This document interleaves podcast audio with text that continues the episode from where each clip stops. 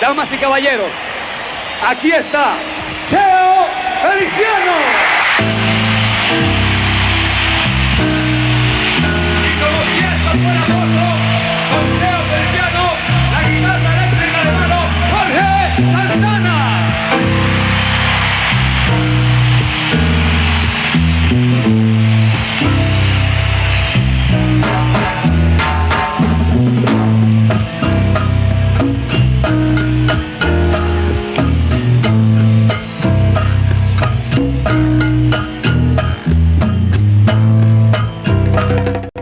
Écoutez Cause Commune 93.1 FM ou bien cause-commune.fm. Et c'est le moment accord au corps.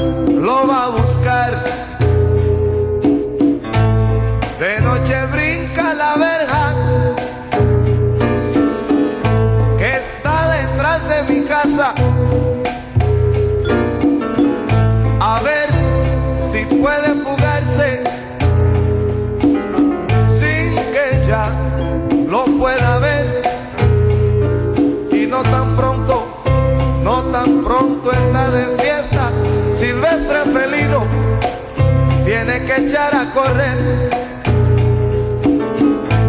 Esto sí es serio, mi amigo. Oye, qué lío, qué lío se va a formar. gatito sepa. Y es, es tan simple la razón. El que a su gata le cuenta, que el un ratón, un ratón.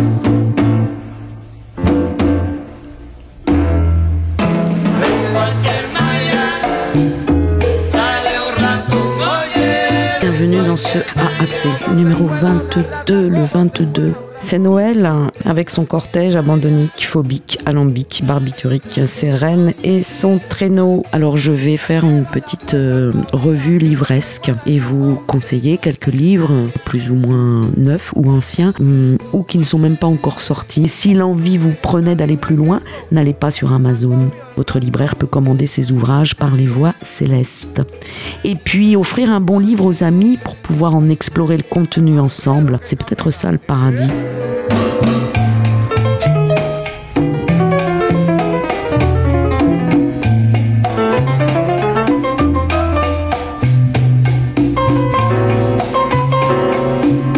De livres somatiques, entendez, d'essais qui parlent du corps, des corps, de la grande somathèque que va nous définir Paul B. Euh, Preciado, puisque les premiers extraits de lecture que vous allez entendre euh, sont de Dysphoria Mundi, qui vient de paraître aux éditions Grasset en octobre 2022 c'est parti. Et le son, prononcé sonne, et le son et le son, c'est aussi de mon cru, une grande cuvée de fête Salsera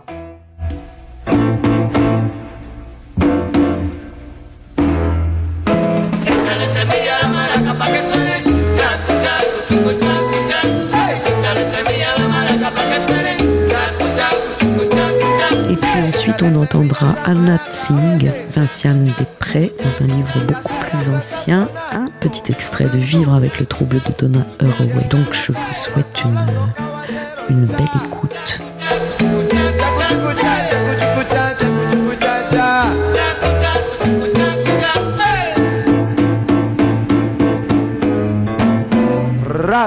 Mais, mais, Madame la postière.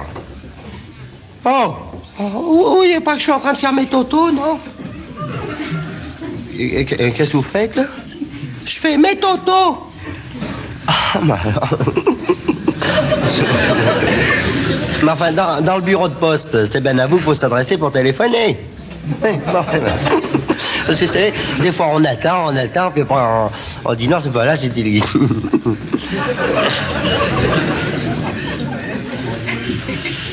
oh Madame la télé, oh, vous êtes pénible, vous, alors, hein. Qu'est-ce que vous voulez? Monsieur, J'aurais voulu avoir le 22 à Agnières, s'il vous plaît. On peut pas y aller en vélo, non? Allô, le central. Comment vas-tu, Christiane? Hein, Où c'est que été danser samedi? Hein, Et ta sœur? Elle est malade Ah bah tant mieux, tant mieux, tant mieux. Elle est aux assurances sociales. Ah bah comme ça, elle pourra aller danser toute la semaine. Dis donc, euh... Je me rappelle même plus pourquoi je te téléphone. Ah oui, dis qu'est-ce que vous voulez, vous, là? Dysphoria Mundi. Voilà, le livre commence par euh, une citation zapatiste. Euh, vous entendez? C'est le son de votre monde qui s'écroule. C'est le son d'une autre qui se lève. Dysphoria Mundi, euh, le son du monde qui s'écroule aux éditions Grasset, euh, dont je vous lis quelques courts extraits des premières pages, page 17, page 37. Euh, voilà, juste pour vous donner envie euh, de découvrir la pensée en devenir, la pensée avec de Paul B. Preciado, et surtout sa notion de somathèque, c'est-à-dire à quel point il met le corps dans un milieu et dans un environnement, et à quel point la somathèque est large, parce que parler du corps, de son corps, c'est aussi effectivement parler du corps de la Terre, c'est aussi effectivement euh, parler de, tout ce qui est humain et non humain et de nos relations. En exergue, il y a euh, une citation de l'armée zapatiste de libération nationale d'un communiqué qui date du 21 décembre 2012. Donc une citation qui a 10 ans. Dysphoria Mundi. Il est sous-titré Un leçon du monde qui s'écroule. Page 17. Nous ne voyons ni ne comprenons le monde. Nous le percevons en le déchirant à travers les catégories étroites qui nous habitent. Le réseau bioélectronique qui constitue ce que l'on appelait autrefois l'âme humaine, elle a porté de nombreux noms au cours de l'histoire. Psyché, esprit, conscience, inconscient. Aucun de ces noms ne désigne une réalité, mais tente plutôt de décrire un processus. Le réseau, donc bioélectronique, qui constitue ce que l'on appelait autrefois l'âme humaine, est en partie à l'intérieur de ce qui a été considéré jusqu'à présent comme le corps, et en partie dispersé dans des appareils et des institutions. Et c'est ainsi, en utilisant comme support des architectures et des câbles, hein, des machines et des algorithmes, des molécules et des compositions biochimiques, que notre âme parvient à traverser les villes et les océans et à s'éloigner du sol pour se rendre dans les satellites qui entourent aujourd'hui la Terre.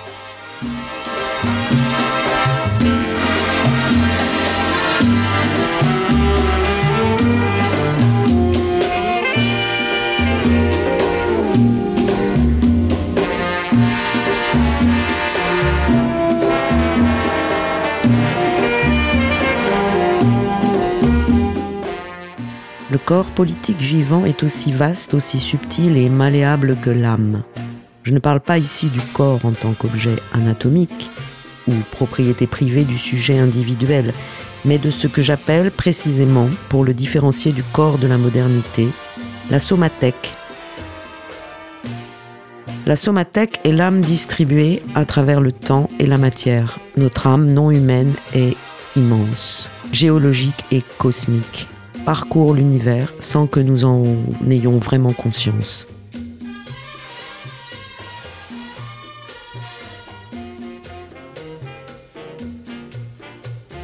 Dans les sociétés modernes, l'âme est d'abord installée comme un implant vivant dans la chair.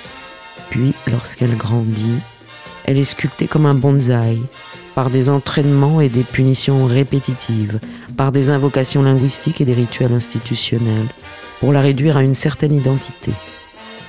Certaines âmes se déploient plus que d'autres, mais il n'y en a aucune dans le jardin des vivants qui ne soit l'effet de l'implant et de l'élagage. Parmi tous les corps, certains semblent avoir existé pendant longtemps, sans âme. Ils étaient appréhendés comme de l'anatomie pure, de la chair comestible, des muscles qui travaillent, des utérus reproducteurs, une peau dans laquelle éjaculer.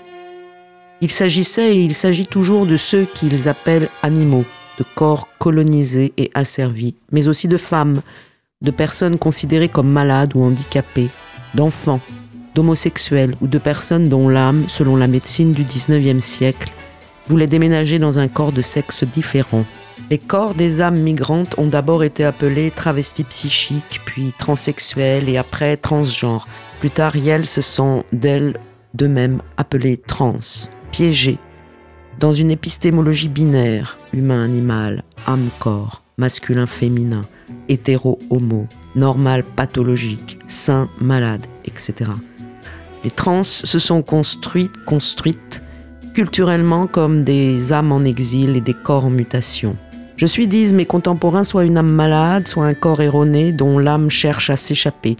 Ils ne trouvent pas d'accord. Je suis une déchirure entre le corps qu'ils m'imposent et l'âme qu'ils construisent. Une brèche culturelle, béante, une catégorie paradoxale, une fêlure dans l'histoire naturelle humaine, un trou épistémique, un fossé politique, un casse-tête religieux, un business psychologique, une excentricité anatomique, un cabinet de curiosité, une dissonance cognitive, un musée de tératologie comparée, une collection des erreurs d'assignation, une attaque contre le bon sens, une mine médiatique, un projet de reconstruction de chirurgie plastique, un terrain anthropologique, un champ de bataille sociologique, un cas d'étude sur lequel les gouvernements et les organismes scientifiques, les églises et les écoles, les psychiatres et les juristes, l'ordre des médecins et l'industrie pharmacologique, sur lesquels les fascistes, mais aussi les féministes conservatrices et les socialistes, les marxistes, les humanistes, ces nouveaux despotes des Lumières du XXIe siècle,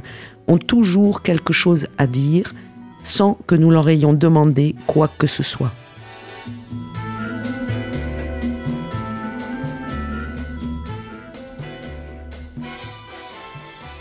C'est ma condition vitale de sujet mutant et mon désir de vivre, en dehors des prescriptions normatives de la société binaire, hétéro, patriarcale, qui ont été diagnostiquées comme une pathologie clinique désignée sous le nom de dysphorie de genre. Je suis seulement un de ces êtres qui s'obstinent à refuser le programme politique qui leur a été implanté depuis l'enfance.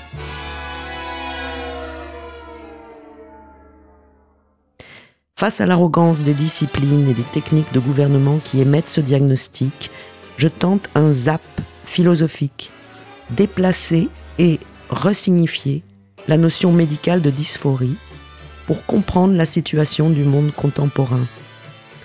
L'écart épistémologique et politique, la tension entre force émancipatrice et résistance conservatrice qui caractérise notre présent. Et si la dysphorie de genre n'était pas une maladie mentale, mais une inadéquation politique et esthétique de nos formes de subjectivation par rapport au régime normatif de la différence sexuelle et du genre.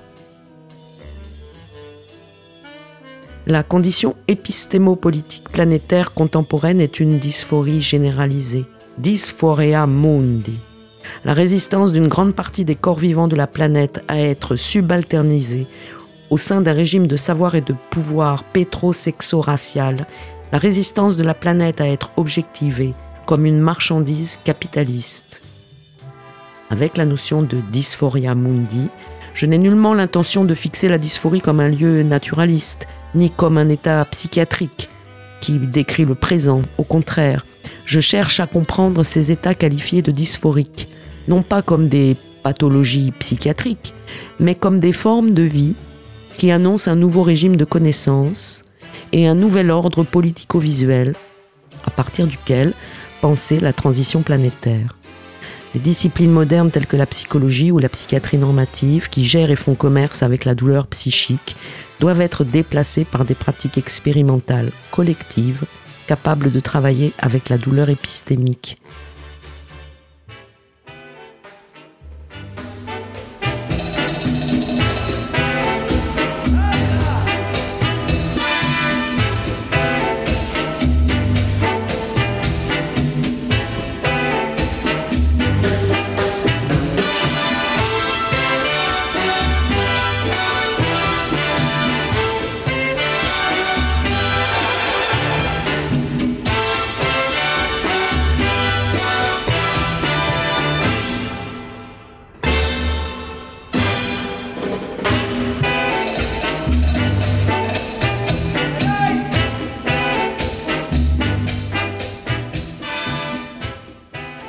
Le mot dysphorie est une invention médicale de la fin du 19e siècle, construite par l'hybridation du préfixe grec dys, qui retire, nie ou indique une difficulté, et de l'adjectif phoros, dérivé du verbe feren, porter, transporter, supporter, transférer.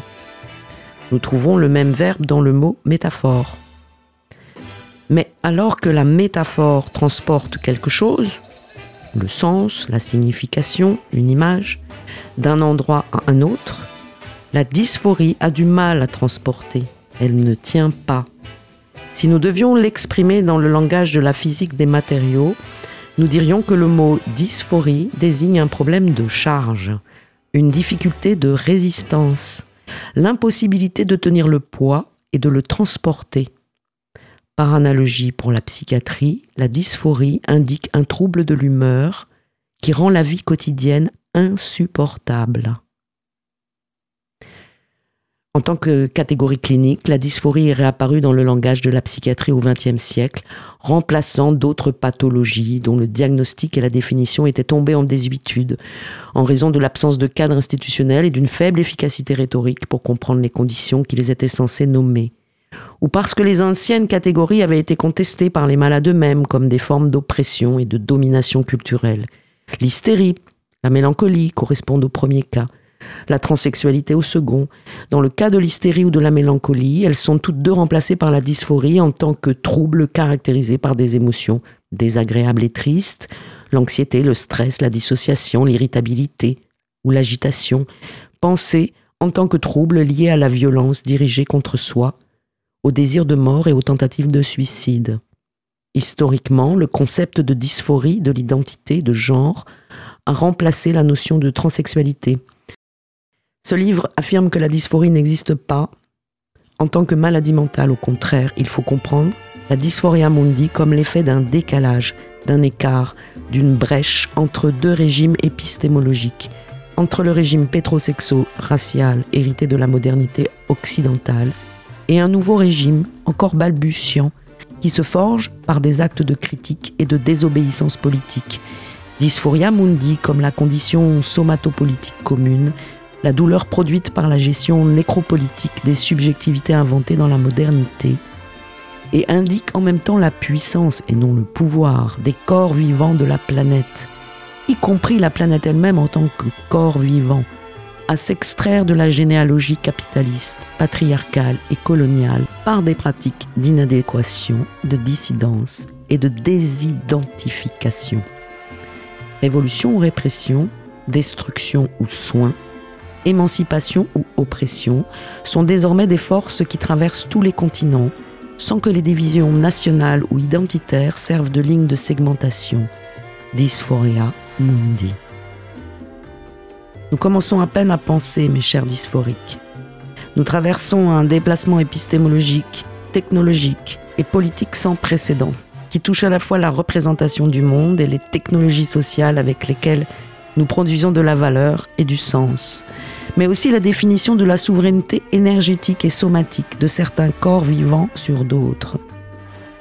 Ce déplacement est d'autant plus fort que pour la première fois dans l'histoire, l'échelle à laquelle il se produit est planétaire et que les technologies cybernétiques, malgré les nombreux contrôles gouvernementaux ou corporatifs, permettent de partager globalement et simultanément des récits et des représentations de manière quasi instantanée.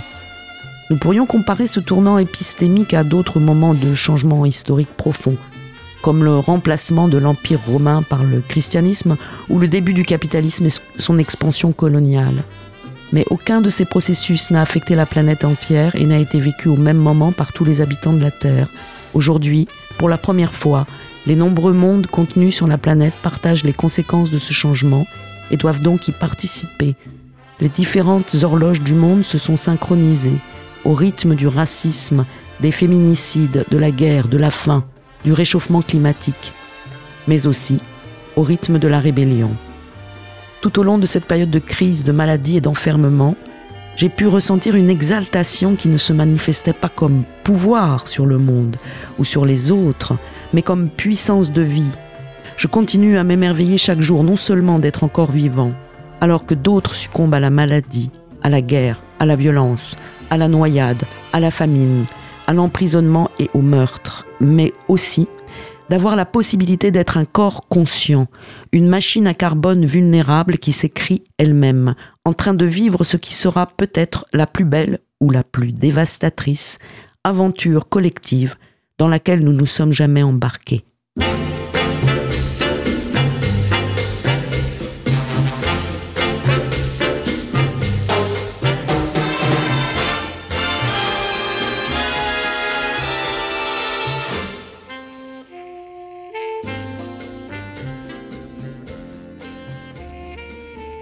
Hypothèse, révolution. Page 37. Ils disent, le présent est devenu étrange, le passé contesté, l'avenir incertain. Mais de quel présent parlent-ils? À qui appartient leur passé? À qui avaient-ils réservé cet avenir? L'ordre de toutes les valeurs bascule, l'axe de la Terre s'incline, les pôles sont en train de se déplacer. Le pôle Nord tend vers l'Est. Il a cessé de se diriger vers la baie d'Hudson au Canada et se déplace maintenant lentement vers le méridien de Greenwich, en direction de Londres. La glace fond, les marées montent, les forêts brûlent. Les bombes, lointaines et proches, continuent de tomber. Notre forme d'existence sociale, plus ou moins brutale, est la guerre. Notre présent, le présent des corps, des minorités subalternes, le présent des peuples autrefois colonisés, le présent des corps assignés au sexe féminin à la naissance, des corps racisés, le présent des peuples indigènes, des travailleurs pauvres, des corps désignés comme anormaux, déviants, homosexuels, trans, malades mentaux ou handicapés, le présent des enfants et des personnes âgées, le présent des animaux non humains, des minorités ethniques ou religieuses, le présent des migrants et des réfugiés. Ce présent a toujours été étrange, et notre avenir n'a jamais été autre chose qu'une série de questions sans réponse. Mais aujourd'hui, notre condition de précarité et d'expropriation, d'emprisonnement ou d'exil, d'assujettissement et d'impuissance s'est généralisée.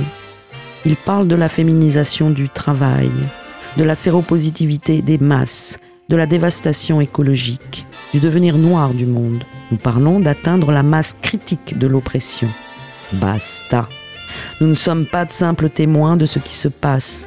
Nous sommes les corps à travers lesquels la mutation arrive et s'installe. La question n'est plus de savoir qui nous sommes, mais ce que nous allons devenir. Voilà, donc euh, Paul B. Euh, Preciado. Il est un des penseurs contemporains les plus importants dans le domaine des études du genre, des politiques sexuelles et du corps. Il est euh, chroniqueur régulier de nombreux journaux et magazines français et étrangers. Il est l'auteur d'une œuvre puissante et originale. Voilà, on se souviendra de Manifeste contrasexuel ou de Testo Junkie, Sexe, Drogue et Biopolitique en 2008, ou encore de Pornotopie en 2011 et puis surtout de Je suis un monstre qui vous parle en 2020 euh, que vous pouvez euh, écouter en conférence en libre accès sur internet ce sera dans la fiche de l'émission ce livre est donc paru en octobre 2022 aux éditions Grasset et je vous le recommande. Cause commune à Paris, 93 ans en FM et sur le bloc 9A du DAB+.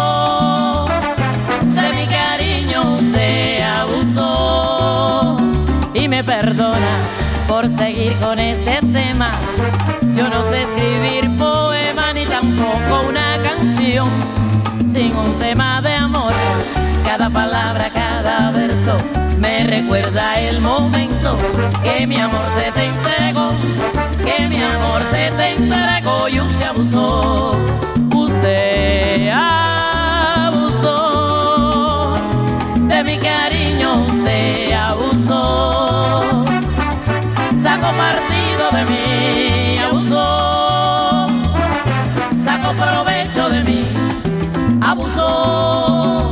Y fue mi mal me destruyó el desamor, su gran escuela del dolor. Ya no sé si lo maldice o lo bendice el corazón.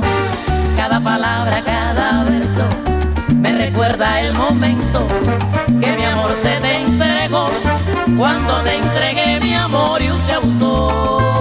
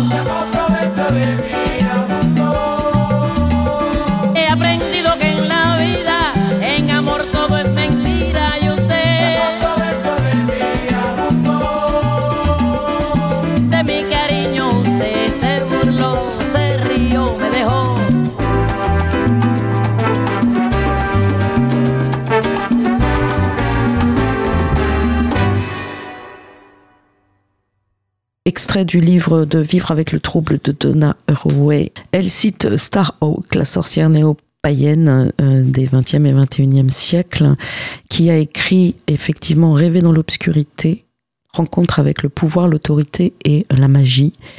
Euh, le chant de Starhawk insiste sur l'importance de la douleur comme sensibilité historique active, comme une pratique s'inscrivant dans ce que Isabelle Stangers appelle l'écologie des pratiques le processus précieux que euh, Anna Tsing également appelle la résurgence. Extrait donc euh, cet hymne des communautés du compost est entonné dans les cérémonies pour une résurgence au diapason d'une terre blessée, commente euh, en note Donna Haraway. Le chant de Starhawk, tel qu'enseigné par la voix des morts, respire profondément, sans la douleur, là où elle vit, au plus profond de nous. Car nous vivons encore dans les plaies vives et la douleur, est du sel en nous qui brûle. Fais-la jaillir. Laisse-la devenir un, son, un fleuve vivant qui se mêle à ton souffle. Élève ta voix, crie, hurle, gémis, lamente, pleure le démembrement du monde.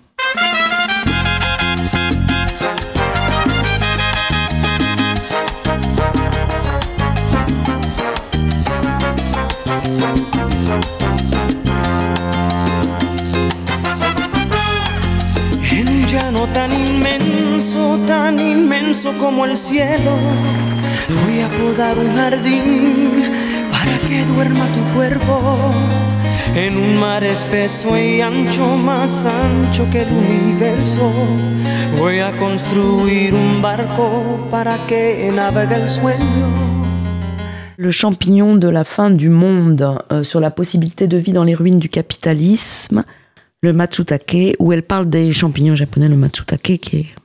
à peu près l'équivalent de la truffe chez nous, champignon avec lequel elle essaye, en tant qu'organisme vivant, de rentrer en relation et de comprendre quel, dans cette relation, quel est l'environnement du champignon et ce qu'il peut représenter comme prolifération dans notre système. Voilà, je vous laisse découvrir cette lecture pour euh, introduire euh, la pensée de Anna.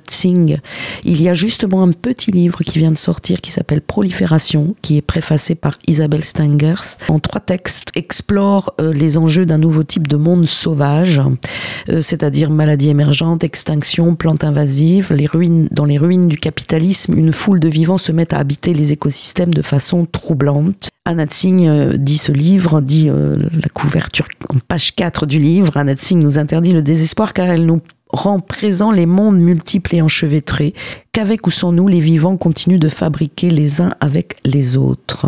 Les zones frontières sont dérégulées parce qu'elles surgissent dans les interstices nés de la collaboration entre partenaires légitimes et illégitimes, entre militaires et bandits, entre gangsters et entreprises, bâtisseurs et spoliateurs. Elles tendent à effacer la séparation entre loi et vol, gouvernance et violence, usage et destruction. Ces confusions changent les règles et autorisent en conséquence de nouvelles économies fondées sur des profits, mais aussi des pertes extravagants. La fin du XXe siècle a vu apparaître de nouvelles zones frontières de ressources partout dans le monde, rendues possibles par la militarisation du tiers-monde, en pleine guerre froide et la puissance grandissante des entreprises transnationales. Les zones frontières de ressources se développent là où les entrepreneurs et les militaires sont en mesure de défaire les liens entre la nature et les écologies et modes de subsistance locaux, libérant ainsi des ressources naturelles que bureaucrates généraux offriront comme matière première aux entreprises. Vu de loin, ces nouvelles zones frontières apparaissent comme des découvertes de sources d'approvisionnement globales, forêts, toundra, zones marines proches de la côte ou montagne. Vues de près, elles supplantent les systèmes locaux d'accès aux moyens de subsistance et les dynamiques écologiques de remplacement et de renouvellement par un appareil culturel de prolifération, d'expansion capitaliste interstitielle, hors de contrôle. C'est le propre d'une zone frontière. L'odeur du corps. De fait, en 2000, des bouffées de violence religieuse avaient lieu dans toute l'Indonésie, dressant des groupes ethniques et religieux les uns contre les autres dans de nouvelles haines inspirées par la morale. Même à Kalawan, les gens savaient que les Dayaks de Kalimantan de l'Ouest s'étaient mobilisés pour défendre la réputation de leurs femmes face au manque de respect et aux intrusions violentes des migrants madurais. Les Dayaks chassaient les madurais, les tuant si nécessaire. À Kalawan, on s'identifiait depuis longtemps comme Dayak, mais là il s'agissait d'une version exotique de l'ethnicité. Charismatique, passionnée, effrayante. L'odeur corporelle comme marque d'ethnicité était une idée trop puissante pour s'évaporer. Dans la masse des étrangers attirés par la culture de la zone frontière que la crise rendait plus toxique encore, comment identifier autrement amis et ennemis? Par un test d'ADN pour pauvres dont aucune autorité ne pouvait standardiser les résultats c'était une technologie de l'identité qui pouvait s'étendre au-delà des, des, raisons séparées des peurs et des mécontentements pour faire surgir un terrain commun d'anxiété. Eux, c'est eux. L'ethnicité de l'odeur corporelle a fait sa réapparition lors des violences de 2001, opposant Dayak et Maduré dans le centre de Kalimantan. Cela accompagnait des rituels et des signes vestimentaires destinés à renforcer les caractéristiques ethniques. Le bol rouge de sang et de plumes circulant de village en village pour mobiliser une force Dayak, les fouloirs rouges et les bracelets en rotin des combattants Dayak. Tout cela servait de code destiné à rendre lisible le conflit ethnique de masse.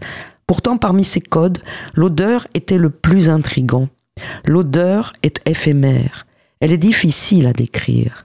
Elle provoque des émotions difficiles à définir et réveille des souvenirs souvent confus, venus de loin. L'odeur nous pousse émotionnellement à faire des différences. Certaines odeurs corporelles ont un pouvoir relaxant, d'autres nous agressent. Les odeurs ne sont pas faciles à catégoriser. L'odeur singulière qui ouvre la porte à la reconnaissance n'est apparentée à aucune autre. Elle est unique.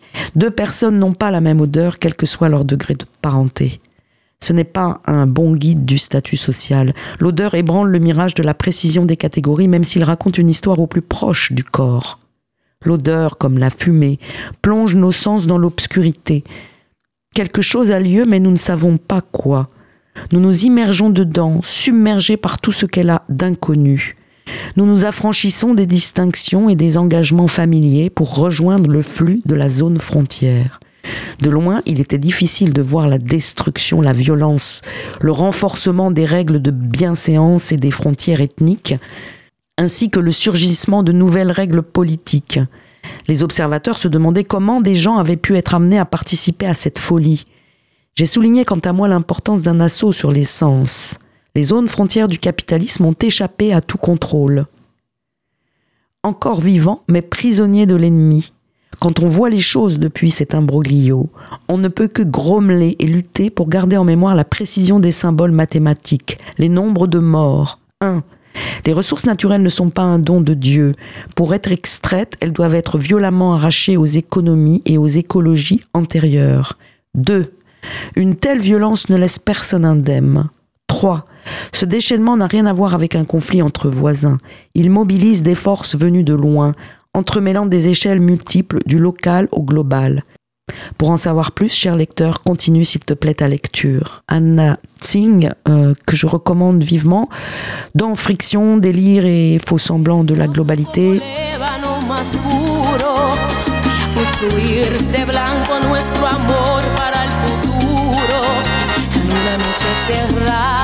Voy a detener el tiempo a tu lado que nuestro amor es eterno.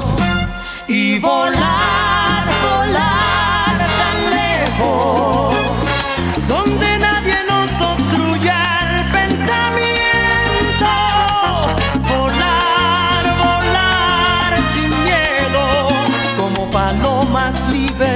tan libres como el viento y vivir, vivir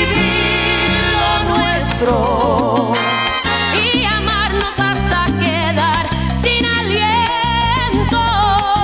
Soñar, soñar despiertos. En un mundo sin razas, sin colores, sin lamento, sin nadie que se oponga.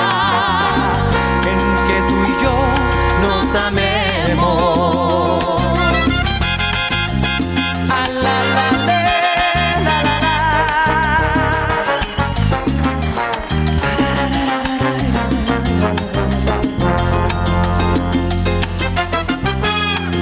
Desde una montaña alta, alta como las estrellas, voy a gritar que te quiero para que el mundo lo sepa, que somos uno del otro jamás nos dejaremos.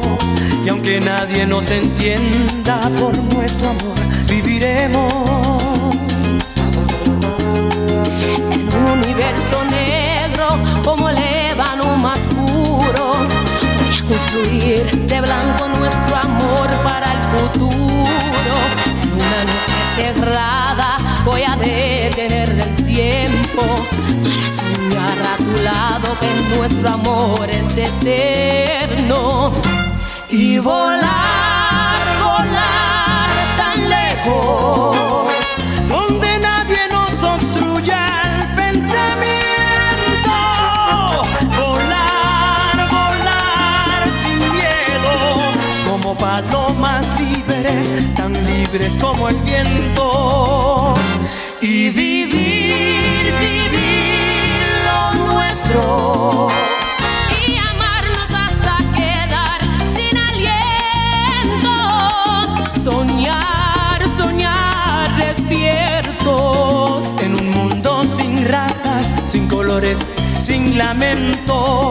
Sin nadie que se oponga.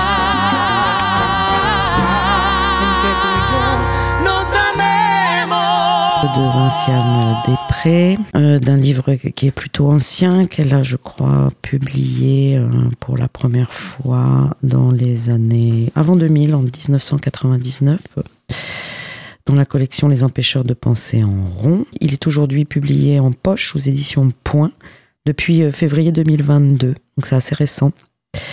Euh, le livre s'appelle Ces émotions qui nous fabriquent ethnopsychologie de l'authenticité. Et je vais vous lire un extrait, un petit paragraphe qui s'appelle Vision du monde, version de monde, qui est relativement au début, page 36. Comment construire cette zone risquée entre la critique et l'acceptation passive et me situer dans les innombrables controverses et dans les définitions si contradictoires de l'émotion? Comment rendre activement compte de la coexistence de savoirs divergents sans trahir le projet que je me suis assigné, celui de m'étonner sans dénoncer, celui de rire et de prendre au sérieux ce qui nous est arrivé et ce qui peut nous arriver, celui de prendre avec sans affirmer que tout se vaut, celui d'être bienveillante et de, de me reconnaître fille de cette tradition, tout en suscitant activement des devenirs possibles pour celle-ci. Pour me construire cet accès, j'ai choisi de cartographier nos pratiques en définissant ce qu'elles produisaient en termes de version. J'ai au départ choisi ce terme pour deux raisons. D'abord, parce qu'il me semblait mieux que tout autre pouvoir rendre compte de cette coexistence multiple de savoirs, de définitions contradictoires et de controverses. Comment rendre compte de l'existence de telles controverses si ce n'est en faisant l'hypothèse d'une multiplicité des versions de l'émotion? Ainsi, par exemple, parce qu'il met en scène une version de l'émotion comme émanation du corps, le laboratoire effectue cette version en demandant à ce corps de produire tantôt des battements de cœur, tantôt une réponse électrodermale, tantôt une réponse à une injonction d'adrénaline. Et chacun des sujets dont le corps est ainsi mis en scène et soumis aux contraintes du dispositif sera d'accord avec le scientifique pour dire qu'il fut ému. Par exemple encore, parce qu'elle met en scène une version selon laquelle l'émotion vient de la rencontre du monde ou des autres, l'expérience de psychologie sociale ou cognitive soumettra son sujet à cette rencontre, ou en tout cas à une variante purifiée de celle-ci, produira chez celui-ci tantôt la colère, tantôt la joie, la peur ou l'émulation, et construira de ce fait la version selon laquelle l'émotion est rencontre ou interprétation du monde et chacun de ces sujets interrogés conviendra que, en effet, il a bien été ému. En ce sens, le terme version, que j'ai choisi pour rendre compte de cette coexistence, présente les mêmes caractéristiques que le terme alternative. Il renvoie toujours par-delà lui-même à l'existence d'une autre version. Il renvoie toujours à la multiplicité et garde en mémoire l'existence d'autres versions. Ceci me semble bien rendre compte du paysage de nos pratiques, parce qu'elles gardent en mémoire les autres versions, chacune de celles qui est mise en scène dans les dispositifs prolonge ou réactive certaines d'entre elles. Le laboratoire qui construit sa version en obéissant aux impératifs du faire science a besoin d'un objet qui puisse réagir. Il réactivera la version selon laquelle l'émotion est réaction. Mais la version renvoie aussi au-delà d'elle-même, à l'existence d'autres versions, celles qui ne racontent pas la même histoire ou qui la font varier. Elle garde en mémoire ce à quoi elle s'oppose et contre lequel elle continue de se constituer. Ainsi, la version qui définit l'émotion comme culturelle et sociale n'est pas simple version de ce qu'elle propose, elle est aussi contre-version, et garde en mémoire ce contre quoi elle se définit et se constitue. Dire de l'émotion qu'elle est culturelle veut aussi dire qu'elle peut ne pas être naturelle ou qu'elle n'est pas corporelle ou encore qu'elle n'est pas biologique. Cette version garde en mémoire l'histoire au sein de laquelle elle s'est constituée et l'histoire du partage entre nature et culture, l'histoire du contraste entre raison et émotion, l'histoire du partage entre l'homme et l'animal, et l'histoire des multiples versions qui ont participer à ce partage. Mais il y a quelque chose de plus qui me fait construire ma cartographie en termes de version. Quelque chose qui doit me permettre d'aller au-delà de cette simple mise en scène de ce qui se prolonge et de ce qui fait controverse. Une version, certes, se constitue toujours en référence à ce qui n'est pas elle. Mais la manière même dont se construit cette référence peut prendre des formes multiples, elles-mêmes susceptibles d'être interrogées. Et c'est pour cette raison même qu'elle en devient nécessaire à mon projet.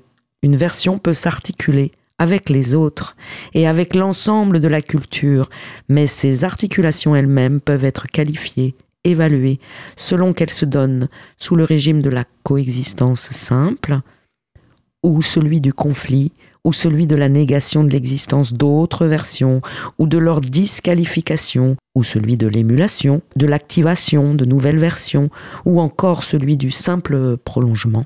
Voilà, livre que je vous recommande, qu'on peut offrir facilement puisque maintenant il est édité en poche, Ces émotions qui nous fabriquent euh, Vinciane Després.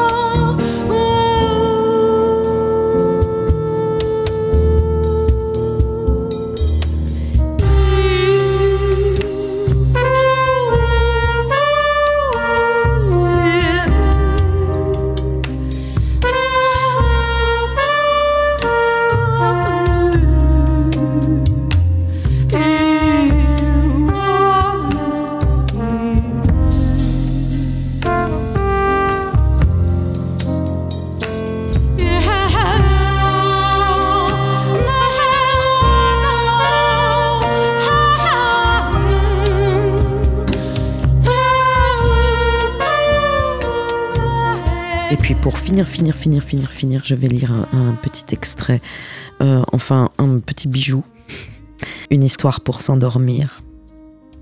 Cet extrait euh, d'un très très beau livre qui vient de sortir, qui, est sous-titré Écrire le féminisme et la postcolonialité, qui est un livre de Trinity Minam, femme, indigène et autres. Et je vais vous lire euh, ce qu'elle nous confie dans le dernier chapitre qui s'appelle L'histoire de grand-mère. Ils ne voient pas la vie quand ils regardent. Ils ne voient que des objets. Ils ont peur. Ils ont peur du monde. Ils détruisent ce dont ils ont peur. Ils ont peur d'eux-mêmes. Le vol des rivières et des montagnes, le vol de la terre leur rongera le cœur, et de la mer leur bouche sera arrachée. Le peuple aura faim. Extrait de Leslie Mormon Silko, Cérémonie. Dans Storyteller de Marmon Silko, le la lectrice s'interroge sur l'histoire à mesure qu'elle touche à sa fin. Ici encore, la fin n'a pas de sens. Elle excède la mesure. Quand elle s'en porte garante, la femme conteuse défie tout le système de mensonges de l'homme blanc. Cette tâche, cette responsabilité importe davantage pour elle qu'une libération immédiate. Sa libération de la prison suivant les conseils de l'avocat. Qu'un éclaircissement immédiat ou une satisfaction. La vengeance pour la vengeance. Mais si la narration condamne sa vie actuelle, il importe davantage de dire, redire l'histoire comme elle pense qu'elle devrait être racontée. En d'autres termes, de maintenir la différence qui permet à la vérité de continuer à vivre. La différence, il ne l'entend pas, il ne la voit pas. Il ne peut rien donner, jamais donner car il n'y a pas de fin en vue. Il est des histoires qui doivent être racontées, simplement comme le vent souffle sur le plateau.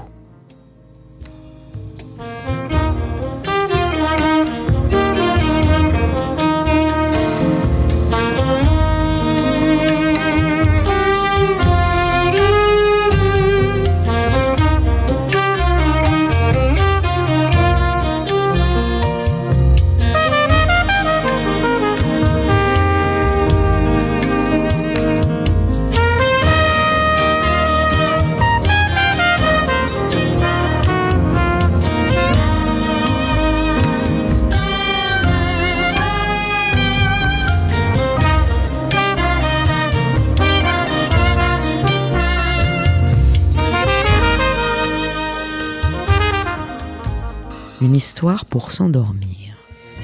Il était une fois, dit une vieille légende japonaise, racontée par papa.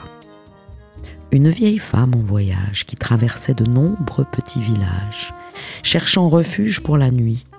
Chaque porte à peine s'entr'ouvrait, en réponse au coup qu'elle frappait, puis se refermait.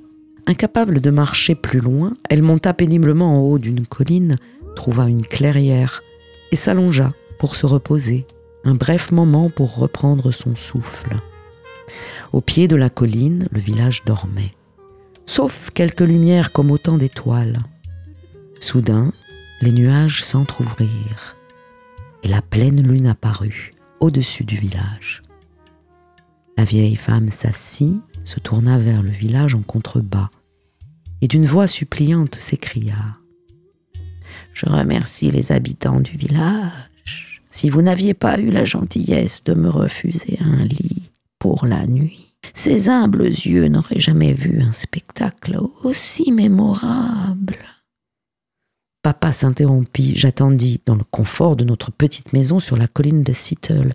Surplombant la vallée, je criai C'est ça la fin?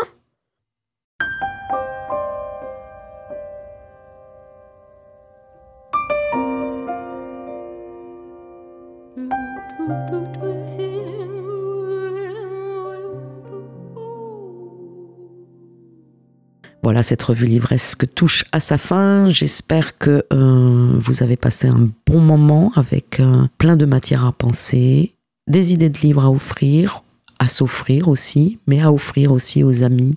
Je vous en recommande deux autres, tiens, avant, avant de nous quitter. Deux autres livres qui, qui vont sortir, qui ne sont pas encore sortis.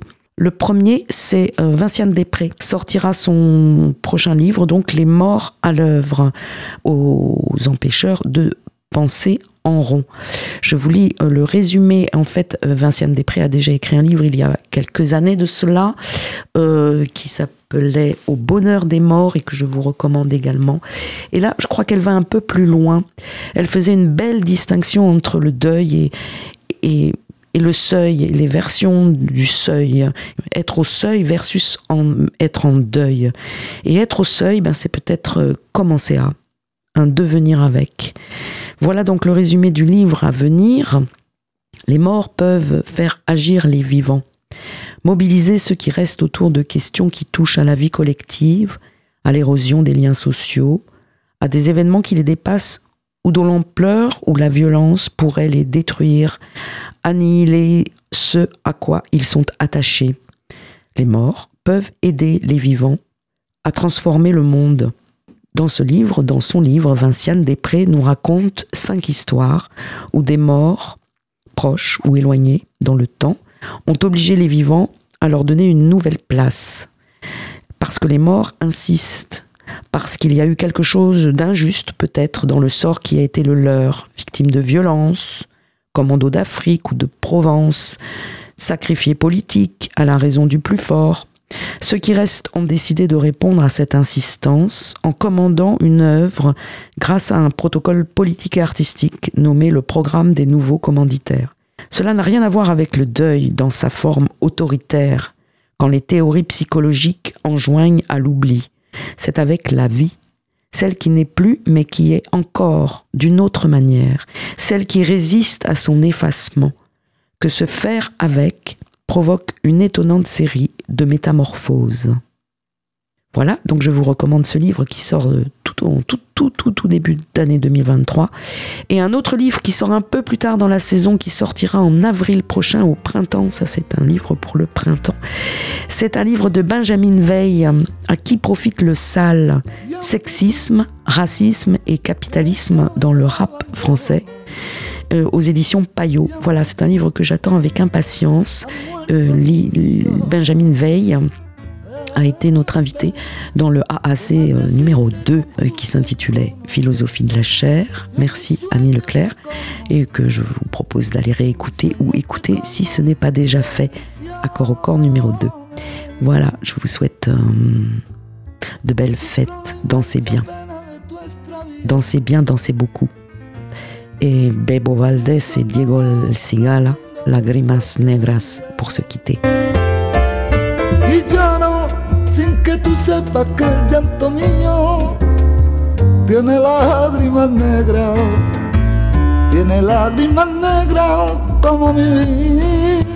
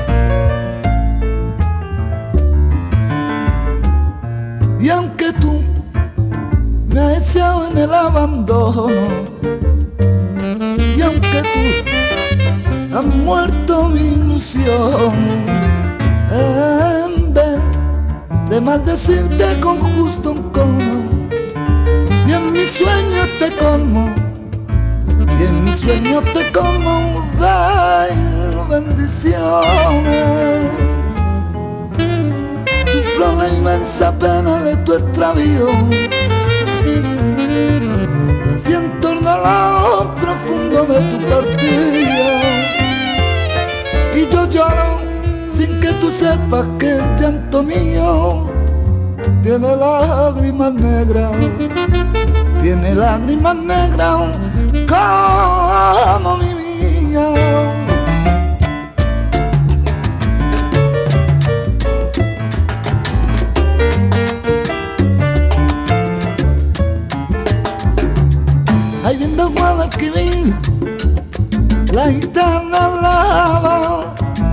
los niños en la orilla viendo los barcos pasar. Agua del limonero, agua del limonero. Si te acaricio la cara, tienes que darme un beso.